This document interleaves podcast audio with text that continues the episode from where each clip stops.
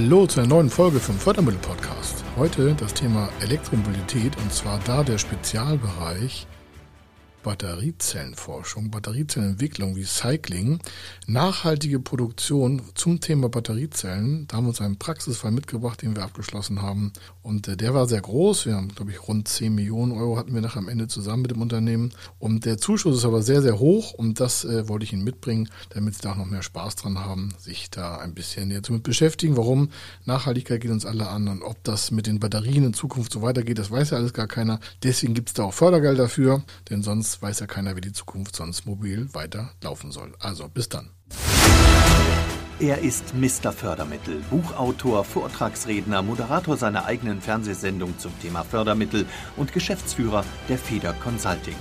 Mit seinem Team berät er kleine, mittlere und große Unternehmen rund um die Themen Fördermittel, Fördergelder und Zuschüsse.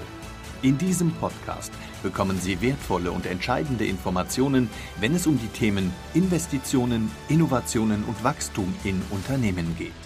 Über 25 Jahre Erfahrung, mehrfache Auszeichnungen als Fördermittelexperte, mehrere Milliarden Euro betreutes Investitionsvolumen und über 11.000 Unternehmensprojekte. Davon können Sie jetzt profitieren. Hier ist der Fördermittel-Podcast mit Kai Schimmelfeder. Und äh, damit wir uns nicht auf die Autosubvention konzentrieren oder Sie denken, ah, wir machen jetzt hier Pkw-Förderung. Nein, wir kümmern uns in dieser Sendung um das davor und das dazugehörige und das danach von den Autos, die vielleicht mal in der Masse in Deutschland und auf der Welt mit dem Thema E-Mobilität in Kontakt kommen. Das heißt, wir kümmern uns um das Thema Batterie, Entwicklung und Forschung, äh, autonomes Fahren, Elektromobilität, Netzwerk und Infrastruktur und natürlich auch das Thema die Stärkung der Wertschöpfungskette oder die Digitalisierung und auch die Netzintegration hier in Deutschland. Denn die ist ja noch ganz schön, wie ich mal würde sagen, ähm, schwach ausgebaut. Es wird zwar überall propagiert, wir sollen uns äh, E-Fahrzeuge kaufen, um die Umwelt zu schützen. Das soll auch CO2-neutral alles sein. Aber gleichzeitig fehlt uns doch noch eine ganze Menge an Sicherheit, um von A nach B zu kommen. Und ein großer Teil davon liegt einfach darin, dass wir noch nicht die richtigen Batterien haben. Die sind teilweise zu schwer oder die Rohstoffe werden einfach umweltschädlich abgebaut. Da gibt es ganz, ganz, ganz spannende Förderprogramme für, um diese einzelnen Positionen mal aufzuräumen. Gerade das Thema Batterieforschung, äh, zu dem wir heute ein Beispiel uns mal ansehen, ist ein elementares. Und zwar geht es darum, a, um die Wiederbeschaffung oder Herstellung von Batterien und dann die Wiederherstellung von recycelten Batterien, aber auch von den ganzen Stoffen, die irgendwo abgebaut werden müssen oder auch das Thema der Ladeinfrastruktur. Denn wer stellt die alle auf? Wer erwartet die eigentlich? Wie kommt der Strom eigentlich an die ganzen Ladesäulen? Wenn Sie eine zu Hause haben, dann wissen Sie, dass es relativ einfach geht. Aber um ein ganzes deutsches Autobahn- und Landstraßennetz mit Batteriesäulen zu versorgen, die dann auch noch schnell laden können, um dann auch noch alle Autos zu versorgen, die da in Zukunft noch millionenstark auf die Straßen kommen sollen, darüber gibt es noch, würde ich sagen, lückenhafte Planung. Und gleichzeitig hat aber die äh, Förderung hier in Deutschland mit den EU-Förderprogrammen und auch deutschen Fördermitteln dafür gesorgt, dass verschiedene Förderprogramme ganz speziell für das Thema E-Mobilität aufgesetzt werden, um damit diesem Thema auch weiteren Vortrieb überhaupt zu ermöglichen, um damit viel mehr Geld in die Entwicklung von den verschiedenen Bereichen aufzusetzen. Schauen wir uns mal das Detailthema der Batteriezellförderung an und auch die Entwicklung neuer Batterietypen oder auch das Recyceln von bestehenden Batterien. Denn es ist ja immer wichtig zu schauen, dass so ein Lebenszyklus von Batterien äh, optimal auch unter den CO2-Bereichen äh, berücksichtigt wird. Denn es nützt ja nichts, wenn wir irgendwie Millionen von Liter Wasser irgendwo brauchen, um Rohstoffe zu bekommen, die in der Batterie rein sollen. Und am besten ist es dann alles fantastisch und alle finden das ist auch super mit der Batterie, aber am Anfang haben in irgendwelchen Ländern irgendwelche, sag mal, Raubbauten stattgefunden. Und um dem vorzubeugen, hat alleine äh, Deutschland mit der EU bis 2022, also es ist nicht, nicht so lange Zeit, ein Sonderprogramm für die Standortentwicklung der Batterieforschung und Förderung in Deutschland von einer Milliarde Euro aufgesetzt. Diese Milliarde Euro wird dafür verwendet, die verschiedensten Möglichkeiten von zum Beispiel Batterieentwicklung oder auch das, also die Umwelt drumherum äh, besser aufzusetzen, besser zu schützen, den CO2-Gehalt äh, neutral herzulaufen, also dementsprechend nicht zu sagen, wir produzieren mehr CO2 für eine Batterie, als wir dadurch durch die E-Mobilität einsparen könnten. Das würde ja in sich auch nicht logisch sein. Deswegen versucht man mit verschiedensten Unternehmen ganz gezielt in das Thema Batterieförderung und Forschung einzulaufen. Warum? Es werden also Unternehmen und dort meistens die Mitarbeiter, also da werden Projekte aufgesetzt, Mitarbeiter werden gefördert in einem Unternehmen, die sich nur zum Thema Batterieentwicklung, äh, Zellentwicklung, Zellforschung dort beschäftigen. Und dann haben sie im Regelfall verschiedenste Millionen und hier in diesem Fall ja diese Milliarde Euro nur für dieses Thema der Personalkosten Bezuschussung, denn es werden ja neue Verfahren entwickelt, neue Produkte entwickelt. Das Gleiche gilt auch für den Bereich des Lösungsmixes, für die äh, Nachhaltigkeit von, von Mobilität. Das heißt, man setzt nicht nur auf das Thema E-Mobilität in diesen Förderprogrammen, sondern es geht auch darum, zum Beispiel die Speicherung von Energie. Also wir können ja aus regenerativen Energien Sachen transportieren an Strom von der Nordsee bis nach Bayern. Aber es braucht ja auch noch Zwischenspeicher, denn es ist ja so, wenn kein Wind weht an der Nordsee, dann wird da kein Strom produziert. Oder wenn zu viel Wind wird, wird sehr viel Strom produziert und der kommt dann nicht bis sonst wohin nach Bayern zum Beispiel oder in die Haushalte ums Eck. Also braucht man Batterien nicht nur für die E-Mobilität, sondern auch für das Speichern von Energie. Und das ist auch ein Förderthema, das daran anschließt oder damit sogar verbunden verbunden ist. Und äh, die Einheiten gehen sogar so weit rum, dass man sagt, wie können wir zum Beispiel Uhrenbatterien, ja, Sie merken, das fängt ganz gleich an, besser machen, sodass wir da auch CO2-neutraler arbeiten, dass die Energie besser genutzt wird bei der Herstellung von Batterien und auch bei der Abgabe der Energieleistung. Das klingt jetzt erstmal sehr, sehr technisch, aber es dient dazu, dass unsere Umwelt im Allgemeinen besser versorgt wird von uns selber, weil wir haben doch sehr viel Raubbau betrieben, ich glaube, die letzten 100 Jahre. Und jetzt versucht man das durch verschiedene Förderprogramme zu kompensieren.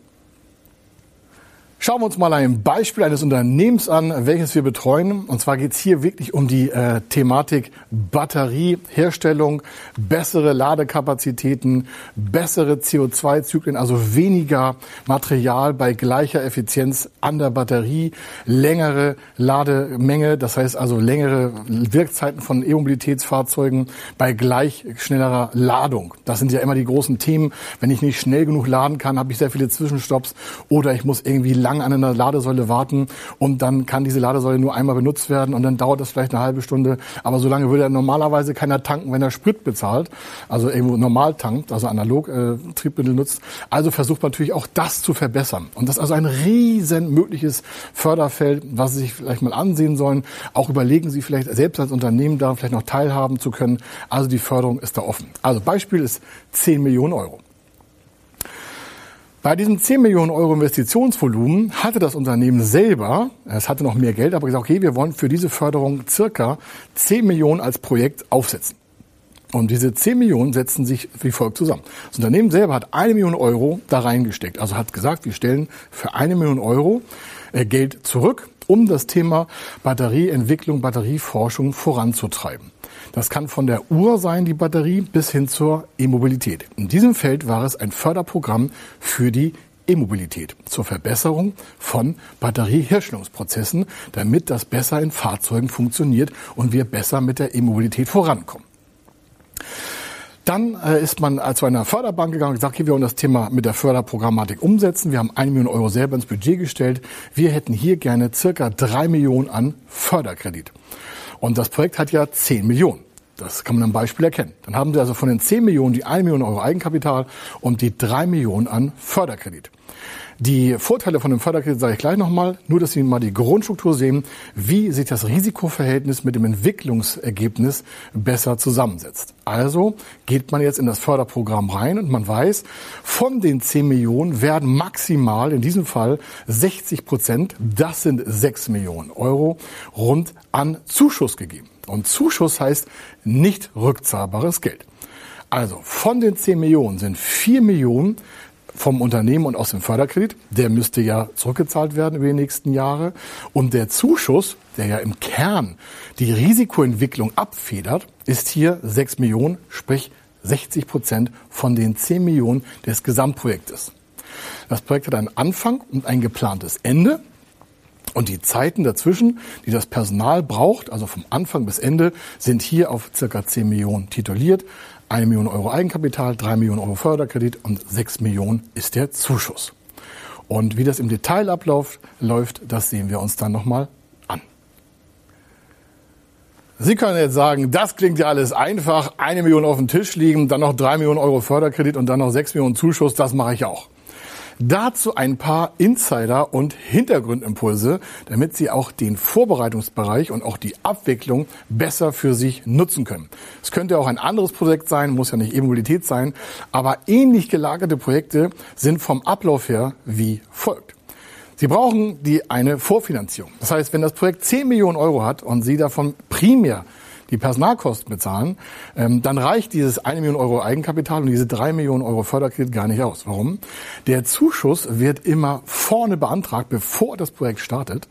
Und äh, dann fangen Sie an, wenn Sie, die, äh, wenn Sie die Zuschusszusage haben, also den Zuwendungsbescheid in der Hand halten und sagen, ja, das wird alles gefördert, äh, das können Sie abrufen, das Geld, dann müssen Sie mit Ihrem Kapital, und deswegen ist der Förderkredit so wichtig, die Million Euro und die drei Millionen sind quasi der Teil der Vorfinanzierung der Personalkosten. Sie bezahlen ja die Mitarbeiter, dass das entwickelt wird. Sie haben einen Forschungsleiter, einen Entwicklungsleiter, Innovationsleiter. Dann haben Sie eine Crew von, was ich, 20, 30, 40, 50, 100, 200 Mann, je nachdem, wie groß das Projekt sein soll. Ist ja jetzt nicht relevant, sondern es kommt auch darauf an, wie das Projekt gestaltet wird. Und dann zahlen Sie ja den Menschen den Lohn. Und äh, wenn Sie das gemacht haben, dann geht man im Regelfall quartalsweise hin und sagt, was haben Sie dann den Menschen bezahlt? Wir haben ja Arbeitsverträge, die haben Lohnleistungen, äh, die haben Arbeitnehmer-Bruttoleistungen, das ist der förderfähige Anteil. Und äh, da muss man dann einfach sehen, okay, Sie haben vielleicht zehn Leute in einem Teil beschäftigt über einen Monat und die haben alle 5.000 Euro verdient, um das mal rund zu machen. Ich weiß, einige mehr, einige weniger. Also Arbeitnehmer-Brutto 5.000 äh, mal zehn Leute sind 50.000 Euro. Und äh, die Förderung hier ist ja 60 Prozent. Das hieß also von den dementsprechend äh, 10 Leuten mal 55.000, 60 sind 50.000 Euro, sind 30.000 Euro Zuschuss. Der kommt aber erst, wenn Sie hinten bezahlt haben. Das heißt, Sie müssen immer wieder den Zuschuss quasi vorfinanzieren, damit Sie ihn dann erst äh, beantragen äh, können aus dem schon genehmigten Förderprogramm, um dann damit Ihr Konto wieder aufzufüllen. Auch zu diesem Projekt gibt es also eine sogenannte Vorbereitungsphase, in der das geplant wird.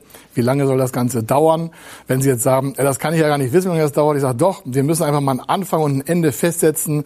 Warum Probleme haben eine Eigenart. Je mehr Zeit Sie ihnen geben, desto mehr Zeit nimmt sich das Problem auch. Also setzen Sie ein imaginäres Zeitfenster mit der Menge an Menschen zusammen, die dafür fachlich in der Lage sind, das Problem grundsätzlich zu lösen. Das heißt also Menschen mal Monate mal die äh, Lohnleistung, dann kommen Sie auf ein grundsätzliches Personalkostenvolumen. Und dann können Sie das in die Planung setzen, können Sie Mittel beantragen, dann können Sie das mit den Förderkrediten auch mit Eigenkapital vorfinanzieren. Und wenn Sie wissen wollen, ob auch Ihre geplanten Förderprojekte förderfähig sind, egal ob Elektromobilität oder Unternehmenskauf, Digitalisierung oder sonstiges, dann gehen Sie auf www.fördermittel-testen.de. Können sich ein Formular runterladen, das ausfüllen, uns senden und dann bekommen Sie eine Aussage über die Förderfähigkeit, die Summen Ihres geplanten Vorhabens.